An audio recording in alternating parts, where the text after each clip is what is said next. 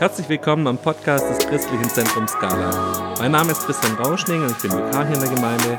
Dieser Podcast lebt davon, dass wir bei aller sozialen Distanz jeden Tag eine andere Person aus der Skala hier am Mikrofon haben. Jeder Gast uns einen geistlichen Impuls mitbringt. Diese Impulse sind für viele eine Hilfe geworden, um sich in dieser Zeit auf Gott auszurichten. Heute haben wir hier Wilhelm Striefler. Herzlich willkommen. Danke.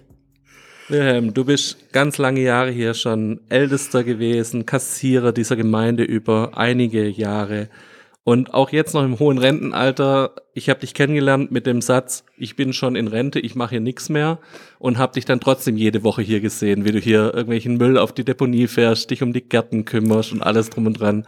Du bist doch irgendwie halt hier ständig in der Gemeinde. Wilhelm, danke, dass ich dir trotzdem jetzt ein paar Fragen stellen darf und dass wir miteinander dieses Interview und diesen Podcast machen können. Wilhelm, was war das, was für dich als größter Verzicht in letzter Zeit war durch diese Corona-Geschichte? Ja, ich war dank Gottes Hilfe ehrenamtlich noch sehr aktiv. Wir haben in unserem Dorf einen kleinen Dorfladen vor fünf Jahren gegründet und zweimal in der Woche war ich dabei, wenn die Ware vom Großhändler angeliefert wird, die Ware zu kontrollieren, einzusortieren und den Frauen zu helfen. Und das ist auf einen Schlag weggebrochen für mich. Ich habe mich zurückgezogen. Das bedauern diese Mitarbeiter im Laden, aber wegen dem Schutz und weil ich ja im sogenannten Risikogruppe, zur Risikogruppe gehöre, habe ich mich zurückgezogen. Du nimmst das also sehr ernst. Was ist das, was du vielleicht auch aus dieser Phase denkst, was wir als Gemeinde, als Privatpersonen oder als Gesellschaft vielleicht lernen könnten aus dieser Phase von Verzicht und vielleicht auch ein bisschen mehr Ruhe? Ja, als Senior ist es wahrscheinlich nicht so problematisch. Man kann seinen Alltag anders gestalten. Kontakte gibt es ja heute viele durch Telefon und durch WhatsApp und äh, E-Mails. Aber trotzdem fehlt mir der persönliche Kontakt. Das ist schade, dass das nicht mehr so funktioniert. Ich habe vorletzte Woche mit dir telefoniert, weil du Geburtstag hattest. Du hast mir erzählt, dass du Geburtstag gefeiert hast, zu zweit mit deiner Frau und einem Kuchen. Das ist dann auch seltsam, wenn man sich nicht sehen kann an einer großen Geburtstagsfeier. Eigentlich wohnt die Familie bei dir relativ nah um dich rum, aber du warst wirklich zu zweit, oder? Ja, wir waren zu zweit am Tisch. Genau. die anderen haben über Gartenzaun gewunken. Was wünschst du dir am meisten wieder oder was ist das, worauf du dich freust, wenn diese Phase von sozialer Distanz wieder vorbei ist?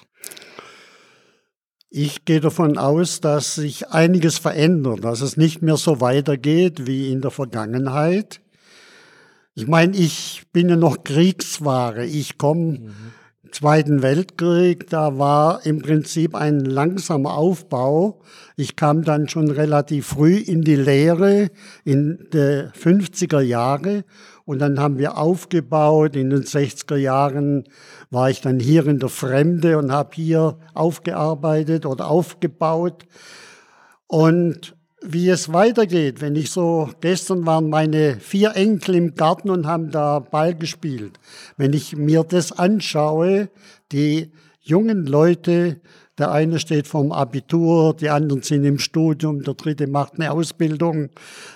Die fragen sich, wie geht's weiter? Und ich möchte ihnen alles Gute wünschen, dass sie wieder so eine Offenheit bekommen wie wir vor 50, 60 Jahren und dass sie auch wirklich befriedigt sind mit dem, was sie im Moment äh, lernen. Und äh, da wünsche ich eigentlich, dass wir zusammenstehen in der Gesellschaft und hier wieder alles gut aufbauen.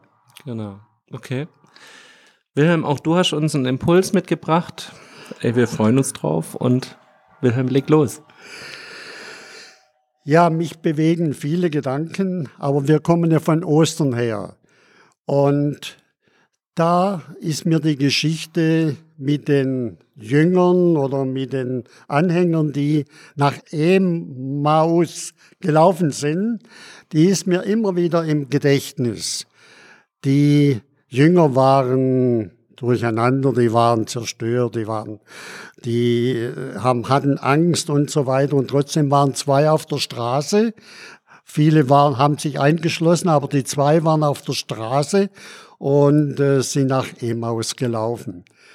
Und äh, plötzlich kam eine dritte Person dazu und sie haben das nicht bemerkt. Das heißt, sie haben die Person schon wahrgenommen, haben Gespräche mit ihm geführt und aber sie haben die Person nicht erkannt. Es ging dann weiter. Wir wissen, Jesus war mit äh, bei dieser Reise. Ist für uns heute einfach, aber dortmals für diese Situation war es nicht so klar. So, und dann am Tisch erst wo dann Aktion war, haben sie plötzlich Jesus erkannt, wie er gebetet hat und wie er am Tisch das Brot gebrochen hat. In diesem Moment fiel es ihnen wie Schuppen von den Augen, steht in der Bibel. Dieses hat mich oft schon nachdenklich gemacht. Ich bin auch mit Jesus schon zig Jahre unterwegs, aber ich habe ihn nicht immer wieder erkannt in meinem Alltag. Es läuft so routinemäßig, du hast deine Tagesplanung, dein Leben läuft und Jesus läuft mit dir, das ist mir bewusst, aber ich äh, empfinde es oft nicht so. Da möchte ich einige ganz äh, konkrete Geschichte erzählen, die ich persönlich erlebt habe. Ich war geschäftlich unterwegs in Westfalen, bin morgens los, 500 Kilometer über die Autobahn da hochgerast. Das äh, Tagesprogramm war schnell erledigt. Das Hotelzimmer war bestellt in Westfalen und ich war schon 15 Uhr fertig mit meinen Besprechungen. Habe ich gedacht, ich bleib doch nicht hier im Hotel ab 15 Uhr, setz mich wieder ins Auto und fahr zurück. Und auf der Strecke auf einmal überfällt mich äh, der sogenannte Heuschnupfen. Es war Frühjahr, überall blühen Palmkätzchen und so weiter und Haselnuss und ich konnte nicht mehr richtig äh, mich konzentrieren auf die Fahrerei. Da fährst du mit 140, 160 auf der Autobahn und der Schnupfen hat mich so geplagt. Ich musste ständig niesen und beim Niesen mache ich immer die Augen zu. Und jetzt raschst du über die Autobahn, dann ging es weiter, dann haben die Augen angefangen zu brennen und so nach 150 Kilometer hatte ich keine Chance mehr. Ich habe gedacht, ich muss abbrechen. Und was habe ich gemacht? Irgendwann, ganz automatisch, bin ich runter von der Autobahn und waren vielleicht nur 300 Kilometer, drei Stunden wäre ich zu Hause gewesen. Aber ich bin runter, habe an der Tankstelle gefragt, wo gibt's ein Hotel? Das, der hat gesagt, okay, fahren Sie weiter, so und so viel Kilometer. Und dann habe ich ein Hotel Garni gefunden. Hotel Garni, haben mir einen Zimmerschlüssel geholt und jetzt wollte ich ja noch was essen. Dann bin ich in die Stadt oder ins Dorf. Erste Kneipe oder Wirtschaft, wie man sagt, war kein Mensch drin. Ich habe da reingeschaut. Da habe ich gedacht, nee, da gehst nicht rein. Zweite Wirtschaft. Ah ja, okay, da sind Leute drin, gehe ich rein. Jetzt sitzen da Leute an dem Tisch, an jenem Tisch und dann waren einige Tische frei. Und was mache ich? Ich habe gedacht, oh, Allein will ich auch nicht sitzen, gehe ich an den Tisch und da sitzt einer. Und wir kamen ins Gespräch über alles Mögliche, ähnlich wie diese Jünger nach Emmaus. Die haben über alles Mögliche gesprochen, was sich ereignet hat. Wir haben vom Alltag gesprochen. Und er hat sich ausgegeben als Vertreter, hat mir aber nie eine Karte gegeben oder irgendwas. Und dann sage ich, ich komme aus Schorndorf. Ah, Schorndorf kenne ich. Und so hat's angefangen. Und wir reden und reden und ich habe dann mein Essen bestellt, habe gegessen und er redet immer noch von, von Schorndorf. Ja, er war da bei einer Familie, die haben im Keller, haben die eine Produktion angefangen und dann sind sie ausgezogen, haben jetzt größere äh, Räume gemietet und ich rede und ich esse und esse und ich denke, was erzählt er immer von Schorndorf, von den, von der Familie im Keller? Und habe gedacht, ah ja, da gibt es 50, 100 oder was weiß ich, wie viele Familien. Und auf einmal gehen mir die Augen auf, wie bei den Jüngern, wie Schuppen ist mir von den Augen gefallen. Mensch, da war mal vor Jahren eine Familie bei uns in der Gemeinde, Der Mann hat sich taufen lassen, die Frau war gegen die Taufe und dann haben sie den Kontakt zur Gemeinde abgebrochen. War das diese Familie? Dann habe ich nach dem Namen geforscht. Ich wusste den Vornamen, aber nicht mehr den Familiennamen. Und der Gegenüber, der Vertreter, konnte mir den Namen nicht sagen. Und da saßen wir und der redet und redet und redet. Und plötzlich fällt mir der Name ein. Dann habe ich gesagt, könnte das zufällig diese Familie sein? Und tatsächlich, es war diese Familie. Und ich sitz da, habe gegessen und dann heim ins Zimmer oder in, ins Hotel. Und dann wusste ich ganz klar, Gott hat mich hierher geführt. Ich durfte die drei Stunden nicht mehr nach Hause fahren. Ich musste den Schnupfen kriegen. Ich musste hier in das zweite Lokal, nicht ins erste. Ich musste mich nicht an einen freien Tisch setzen, sondern an einen Tisch, wo schon einer sitzt. Und dann am nächsten Tag war ich hier in Schondorf, habe gesagt, ich muss den suchen. War ich bei ihm, habe geklingelt in seiner Produktion. Was tust du hier? Was willst du? Wo kommst du her? Dann habe ich ihm die Geschichte erzählt. Er sagt, er, gestern Abend habe ich meine Frau oder am Sonntagabend mit Riesenschmerzen ins Krankenhaus gebracht. Und dann wusste ich genau, das war mein Weg, den ich gehen musste. Runter von der Autobahn, Hotel suchen, an den Tisch sitzen mit einem Mann und Jesus hat zu mir gesprochen. Ob das jetzt ein Engel war oder ein Vertreter war, für mich war es immer noch ein Engel. Der Engel saß da und hat auf mich gewartet. Und ich konnte der Familie helfen, meine Frau und ich. Wir haben Buchhaltung nachgearbeitet, zwei Jahre Verhandlungen geführt mit den Banken, mit den äh, Finanzamt und, und, und. Die Frau habe ich am nächsten Tag im Krankenhaus besucht mit dem Blumenstrauß. Die ist fast im Bett zusammengebrochen, wo sie mich gesehen hat, weil sie war nicht ganz auf unserer Linie. Aber was will ich damit sagen? Gott ist mit uns, auch im Alltag. Er kennt unseren Weg, er weiß genau, wo ich bin. Er hat ein Navi-System. Er hat mich genau geführt. Und ich konnte dann ein Segen sein für diese Familie. Und dieser gute Hirte, der hat mich begleitet, dieser Jesus, dieser gute Hirte, er kennt seine Schafe. Ich kenne mich mit Schafen aus. Mein Onkel war Schäfer. Ich war öfters mit ihm unterwegs mit der Schafherde. Und ich weiß, wie die Schafe reagieren, wenn der Hirte sich bemerkbar macht.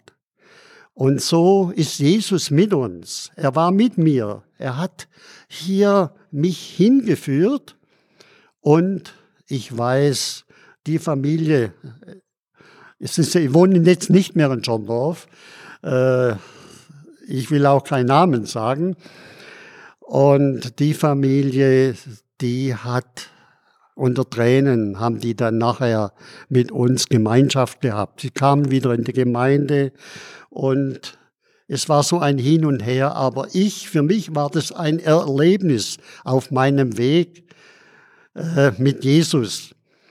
Und so gibt es viele Beispiele in der Bibel, wo Gott Menschen führt, wo Gott im Alltag uns führt und auch wenn wir jetzt in der Krise sind, vielleicht sitzt jemand alleine irgendwo, er ist einsam, er ist verlassen, er ist mutlos, aber ich weiß, Gott hat einen Weg auch für dich oder er schickt dir jemand. Eine Botschaft, ein, ein, ein, ein Wort, das dich stärkt und für mich war das so ein Glaubenserlebnis und ich könnte noch viele solche Geschichten erzählen, wie Gott mich im Alltag geführt hat, in meinem Leben. Wenn ich an Paulus denke, Paulus, er war in Damaskus, er sitzt in irgendeinem Zimmer in einem äh, Haus und viele haben Angst gehabt vor Paulus, aber der sitzt da oder damals noch Saulus, ja, und dann schickt Gott einen äh, Ananias sagt zu ihm, geh in diese Straße. Und genauso habe ich es auch erlebt. Ich bin in diese Straße gegangen. Es war nicht mehr das alte Haus, sondern es war eine Produktionsstätte. Und so bin ich sehr gestärkt in meinem Glaubensleben, dass Gott mit uns ist. Und auch jetzt in dieser Krise, egal wo du jetzt bist, Gott ist mit dir. Er ist der gute Hirte. Wenn wir auch nicht immer die Stimme gleich verstehen oder die Stimme hören. Es gibt so viele Wege, so wie hier in dem Hotel oder in dieser Gaststätte. Den Mann, der hat geredet von John von einer Familie und ich habe überhaupt nicht reagiert. Ich wusste nicht, was will der mir erzählen. Und so geht es vielleicht dir gerade. Du hörst eine Botschaft, du hörst einen, einen Bibelvers und Gott will zu dir reden. Gott will dich auf dem Wege stärken und will dich, will dir helfen, er will dich zurechtbringen, er will dich stützen, er will dir deinen Glauben stärken. Und das ist die Botschaft, die ich heute weitergeben möchte. Amen. Wilhelm, herzlichen Dank. Du hast uns Mut gemacht, Gottes Führung zu vertrauen, dass er uns führt und leitet und dass er uns sieht, auch wenn wir ihn vielleicht am Anfang gar nicht so weit sehen in unserem Leben. Danke für dieses tolle Zeugnis. Das macht uns Mut, auch dass wir uns benutzen lassen, gerade jetzt, wo es so viele Leute gibt, die das brauchen, dass wir für andere Leute so ein Engel sind, der sie auf was hinweist, auf was Göttliches. Wilhelm, magst du uns noch segnen für den Tag, bitte? Ja, bitte. Ja, Vater im Himmel, wir danken dir, dass wir durch deinen Geist hier auf dieser Erde zum Segen sein können. Du hast unser Leben verändert, du hast uns einen neuen Geist gegeben. Und auch jetzt in dieser Situation, in dieser Zeit der Krise, wissen wir, dein Geist ist da, der ist in uns, auch wenn wir uns nicht mehr so persönlich begegnen können. Aber durch deinen Geist sind wir, wir verbunden. Und dein Segen soll uns auch heute und morgen begleiten. Danke für deine Zusage und für deine Hilfe. Amen. Amen. Wilhelm, herzlichen Dank dir für dein Zeugnis, dafür, dass du hierher gekommen bist. Danke, dass du das mit uns geteilt hast. Als Abschluss von dem Podcast gibt es heute noch einen Bibelvers des Tages aus 2. Mose 15, Vers 2. Der Herr ist meine Rettung und Kraft. Er lässt mich fröhlich singen. Er ist mein Gott, ihn will ich preisen. Wir wünschen euch Gottes Segen und Adieu.